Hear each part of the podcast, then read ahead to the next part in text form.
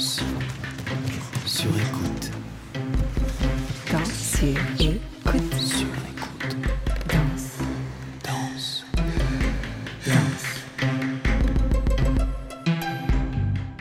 Écoute, je dirais que sur cette photo, j'ai 5-6 ans, hein. peut-être. Pas plus. Et c'est devant chez mes parents, devant la porte d'entrée de chez mes parents. À Port-Saint-Louis du Rhône, dans le sud de la France, tout au bout de, de l'embouchure du Rhône, au bout du monde. Danse sur écoute. Clémence Galliard, Émilie Cornillot. Voilà, donc là je tiens une rose euh, rose dans la main. J'ai une sorte de robe en voile, euh, des demi-pointes avec les rubans qui s'attachent autour de la cheville. Ça, c'était vraiment le grand, le grand kiff, quoi. Les, les rubans à passer autour de la cheville. Et surtout le maquillage. Et ça, je me souviens de chaque fin d'année, juste avant le spectacle. euh, bah, c'était le moment où ma mère me payait l'esthéticienne qui me maquillait et me préparait pour le spectacle. Et ça, c'était mais waouh Le plus beau cadeau de l'année, c'était là. Voilà. Et donc, je pense que sur cette photo, je pars d'une position de pied première pour aller vers un dégagé quand même. Donc j'imagine qu'en plus je me suis mis toute seule dans cette position parce que si c'est ma mère qui a pris, ou mon père qui avait pris la photo, bah, autant dire qu'eux ne savent pas ce que c'est ni un dégagé ni quoi que ce soit. Donc c'est moi qui, qui me suis mis dans la posture.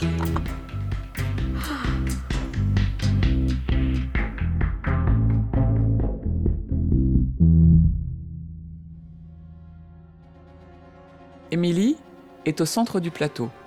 Elle est brune, longiligne, elle a les cheveux longs plaqués en arrière. Normalement on est quatre.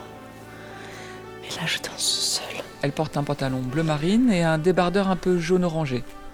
Un détail important, elle a un collier autour du cou, en argent, assez épais, et c'est assez rare en danse contemporaine, on porte peu de bijoux. J'ai une vision. Et je me détourne. Ça marque très fort la jonction entre sa tête et le reste de son corps. Ah bah justement, Je me tranche le cou. elle se tranche le cou. Trois tours de buste, Il y a quelque chose d'envoûtant qui me prend. C'est là, je l'attrape. elle indique des points dans l'espace. 1, 2, 3, 4, 5. C'est parti. Je regarde dans ma boule de cristal. La musique est de Louis Andriessen, un compositeur néerlandais minimaliste. J'ai de nouveau un évanouissement, un sursaut. Elle s'appelle De Stat, et d'ailleurs elle a donné son nom à la pièce qui s'appelle The State. Edmond Rousseau et Shlomi Tuizer, les chorégraphes, voulaient absolument donner corps à cette musique. Elle montre, elle fléchit, elle stoppe, on dirait qu'elle s'exaspère, elle pointe du doigt, et elle vacille en arrière. Le duo de chorégraphes avait envie de parler d'une micro-société et pour ça, ils ont demandé aux quatre danseurs d'incarner quatre personnages. La dame, J'entends le roi, quelque chose. le scientifique et l'oracle. Je l'attrape. L'oracle, c'est Émilie. Et Elle aussi, elle croit aux énergies, à l'intangible. Et je pense que c'est pas un hasard s'ils lui ont proposé d'être justement ce personnage dans cette pièce. les cœurs arrivent. Ah, là, elle vient de découvrir ses yeux avec sa main droite. Pied droit, pied gauche, elle recule. Mes genoux s'écartent. Son pied droit s'échappe en demi-pointe, en diagonale, suspension. On dirait un rapace qui plane Je vais au sol. et un quatre pattes très animal avec toujours un retard dans la tête, dans la nuque et dans la colonne vertébrale. Ça c'est typique d'Hervé Robe. Un chorégraphe avec lequel Edmond et Shlomi justement ont travaillé. Et elle, elle travaille avec Edmond et Shlomi. Donc il y a une filiation. Il y a ce mouvement très reconnaissable, cette résistance à l'air, ces appuis dans l'espace, qui lui vont très bien en fait. Ça monte à l'intérieur de moi. Ah. Elle tressaille. Encore plus haut. Elle part en diagonale, elle enserre son cou avec son bras gauche, rond de dos, préparation, tour, déséquilibre en arrière, mouvement de prédication. Ça va super vite là. Waouh, waouh, waouh, waouh, waouh. On dirait qu'elle électrise l'espace. C'est fou. Hop, équilibre. Si je devais donner trois mots pour caractériser sa danse, je dirais hum, fluidité, musicalité et précision. Là, elle avance de nouveau dans l'espace, la main sur le front, elle passe à genoux, Je m'adresse à Yann, elle indique, qui n'est pas là. elle plane au-dessus et elle étire. Je lui dis que j'ai une vision. Quand elle n'est pas interprète pour les autres, elle est aussi assistante. Il n'entend pas ce que je lui dis. Elle est aux côtés des chorégraphes. Je lui dis que j'ai une vision. C'est un rôle qui lui convient bien parce qu'elle a une personnalité très à l'écoute. Il entend toujours pas. Elle a un regard juste sur le travail. Son bras droit part en supination, ça la terrasse carrément. Elle arrive à genoux, elle étire, déplacement vers l'arrière et à nouveau elle se tranche la gorge. Ma vision, c'est qu'il va se faire trancher la tête. Elle remonte, Bientôt. un point sur l'autre.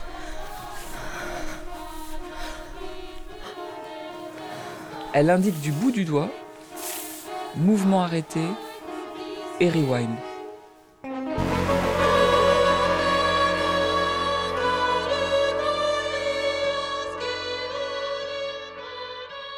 Bonjour euh, Émilie, merci d'être là pour ce Danse sur écoute. Merci à toi. Alors, on s'est rencontrés en 2018 sur le projet Attitude habillée de la chorégraphe euh, Balkis Moutachar, euh, dans lequel j'étais danseuse et toi assistante. Oui, c'est ça. C'est-à-dire que tu avais vraiment le rôle de conseil artistique de la chorégraphe pendant toute la création de la pièce. C'est ça. Ce rôle est souvent endossé par un interprète, un danseur ou une danseuse, parce que ça suppose de très bien connaître la scène. J'aimerais bien que tu me dises comment tu t'es retrouvée à cette place. Donc en fait, moi, la première fois où on m'a proposé d'être assistante sur une création, c'est donc Edmond et Shlomi, Edmond Rousseau, Shlomi Tweezer, qui m'ont proposé d'être assistante euh, sur une création qui s'appelait Tempérament. Et la première fois qu'on m'a proposé ça, honnêtement, je... Enfin, il y a deux choses qui me sont venues en tête. Je me suis dit euh, que ça allait être compliqué, enfin, que je ne me voyais pas forcément dans ce rôle-là. Pour moi, j'étais simplement interprète jusque-là et je m'étais jamais positionnée dans l'idée même de de cette posture. dans cette posture. Et eux, ils t'ont expliqué pourquoi ils avaient envie que ce soit toi? Ils avaient env- envie de me proposer de faire partie de cette création et à ce moment-là, en tout cas, ils me ils me voyaient pas interprète dans cette création et ils avaient envie que ouais que je sois. En tout cas, comme ils étaient dedans. Enfin, à chaque fois que j'étais assistante aussi, c'est pour euh, la plupart du temps des chorégraphes qui étaient dedans. Donc il Oui, leur qui fallait. peuvent pas être à l'extérieur. Ouais, ils peuvent pas être dedans c'est et dehors en compliqué même d'avoir temps. les deux postes. Et du coup, Donc ils ont du besoin d'aide. Ouais. voilà, ils ont besoin d'un regard euh, vraiment extérieur. Et voilà. ça t'a un peu vexé au départ? Non. Ben, ça m'a pas vexé, non, mais j'étais quand même déçue. Ça comblait pas ton envie d'être au plateau Bah oui. De fait? Bah oui, oui, j'avais quand même plutôt envie d'être au plateau, donc ça m'a quand même un petit peu déçue.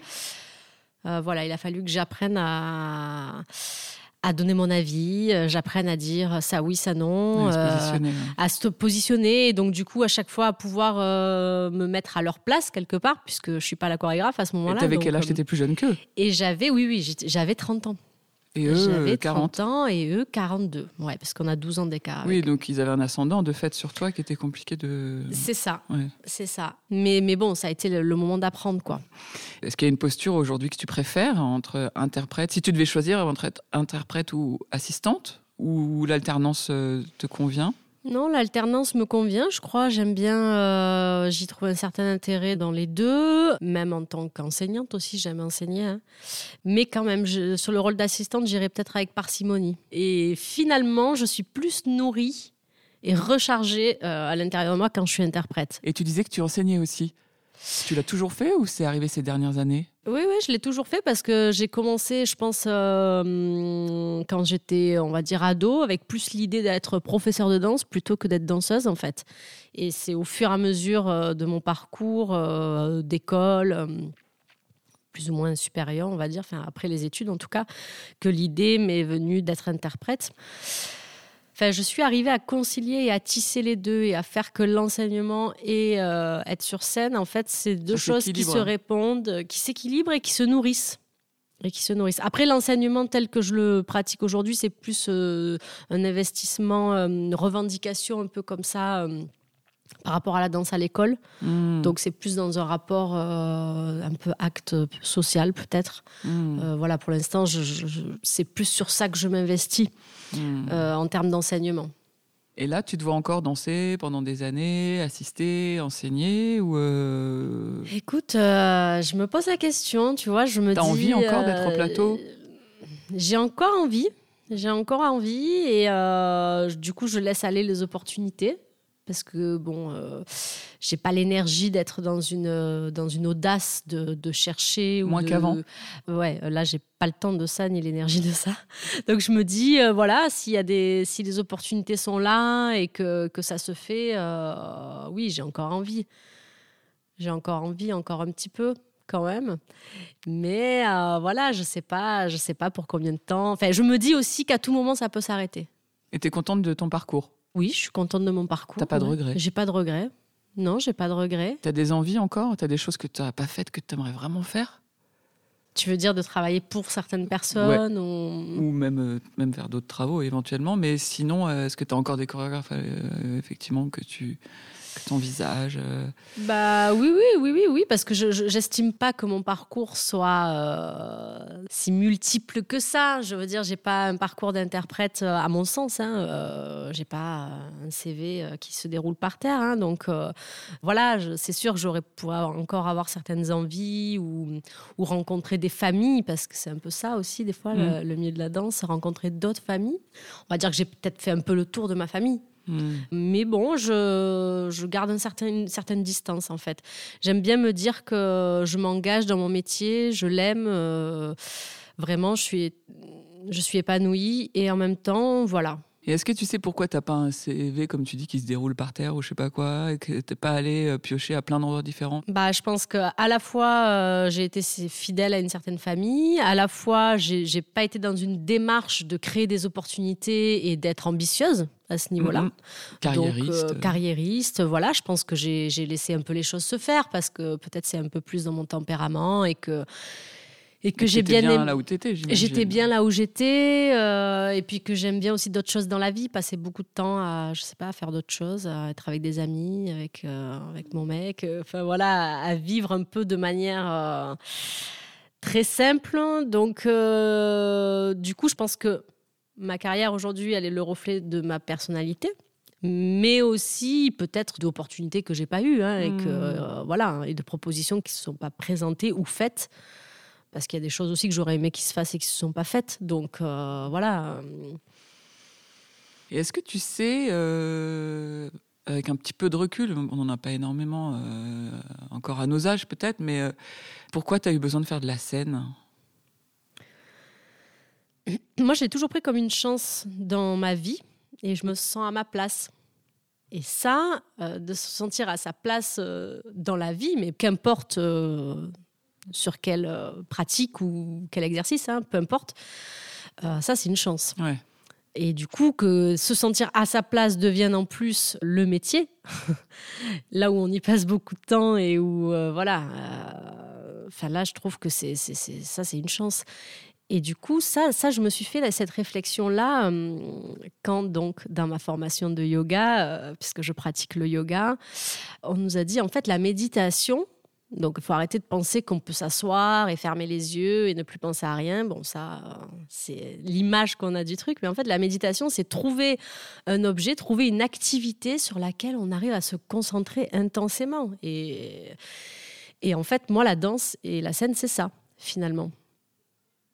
C'est rare que je pense à ma liste de courses ou que je pense à ce que j'ai à faire euh, le lendemain quand je suis dans mon corps et dans l'incarnation d'une danse. Ou, T'es voilà. vraiment dans l'instant présent, quoi. Ouais, Et que là, que sur scène. En tout cas, c'est très fort. Là, la sensation est très forte sur scène. ouais, sur scène, mais ça peut être en studio aussi. Hein. C'est pas forcément. euh, Ah, d'accord, c'est un peu en lien aussi avec la pratique, Ouais, pas seulement le l- plateau, le C'est en lien avec la pratique physique l'adrénaline. de la danse et de l'imaginaire qui se met en route euh, à travers le, le mouvement. Parce que par contre, je pense que courir ou faire une autre activité physique me met pas du tout dans, dans ce même état-là. Oui, ce n'est pas que les endorphines, quoi. Ouais, non, C'est l'imaginaire que ça déploie. Ouais, ouais, ouais. Et là, dans l'exercice euh, que je t'ai demandé de, de parler de ta danse, de décrire ta danse, Ouais. pendant que tu dansais. Ouais. Est-ce que c'était agréable, euh, désagréable? Est-ce que tu arrivais à être euh, dans l'instant, à dire ce qui te passait par la tête Ou est-ce que tu devais réfléchir pendant que tu dansais? Euh, ouais, non, moi je trouve que c'est que c'est pas évident parce que finalement euh, j'ai l'impression que hum, être dans une partition connue, euh, du coup il y a une mémoire du corps, plutôt un cerveau plutôt archaïque qui se met en place dans, dans et c'est ça que j'aime et c'est ça où je me sens à ma place et où je me sens bien et d'un coup de déployer une parole. Euh, ça me renvoie au mental, ça me renvoie à penser à, Oui, c'est un autre cerveau, une autre partie du c'est cerveau. une autre partie Vraiment, du cerveau et ça me sort un peu de, de- de- des sensations. Voilà, ça me sort un peu de ce qui me plaît en fait. Oui. Oui, quand c'est quelque chose qui s'est écrit euh, vraiment dans le corps, parce qu'après, euh, ça pourrait être euh, tout à fait une autre danse qui s'est écrit avec de la parole ou avec une pensée. Mm. Mais là, quand c'est quelque chose qui s'est écrit dans une, une incarnation de chair et d'un imaginaire particulier que j'ai finalement plus ou moins gardé que pour moi, tout le long de cette création, ça, c'est particulier du coup après de mettre Mm. des mots dessus. C'est ça, il y a aussi révéler de ce qui fait partie de l'histoire de ce que tu es en train de faire ou, euh, ou juste révéler ce qui se traverse l'esprit à l'instant où tu le fais. quoi. C'est ça. C'est ça. Pour finir, je t'ai demandé de ramener un objet emblématique de ton parcours. Est-ce que tu peux nous le décrire? Donc pour moi, mon objet, c'est euh, c'est la menthe poivrée. Euh, la menthe poivrée qui me suit dans mon parcours d'interprète. Un petit coup de menthe poivrée pour se donner de l'énergie, pour s'éclaircir les idées. Et c'est parti, on peut monter en scène ou faire ce qu'on a à faire. Voilà, ça c'est mon objet. Et le collier aussi, le collier que je porte dans le solo que j'ai présenté dans The State d'Edmond Rousseau et Shlomi Tweezer.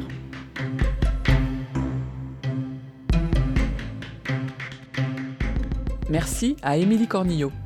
Danse sur écoute est un podcast de Clémence Galliard et Juliette Medevielle. À la technique, Jean-Philippe Burger et Basile Bocquer.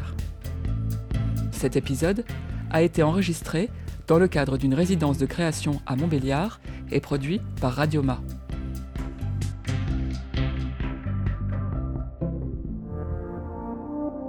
Retrouvez Radioma, la radio de création de ma scène nationale, sur radioma.eu.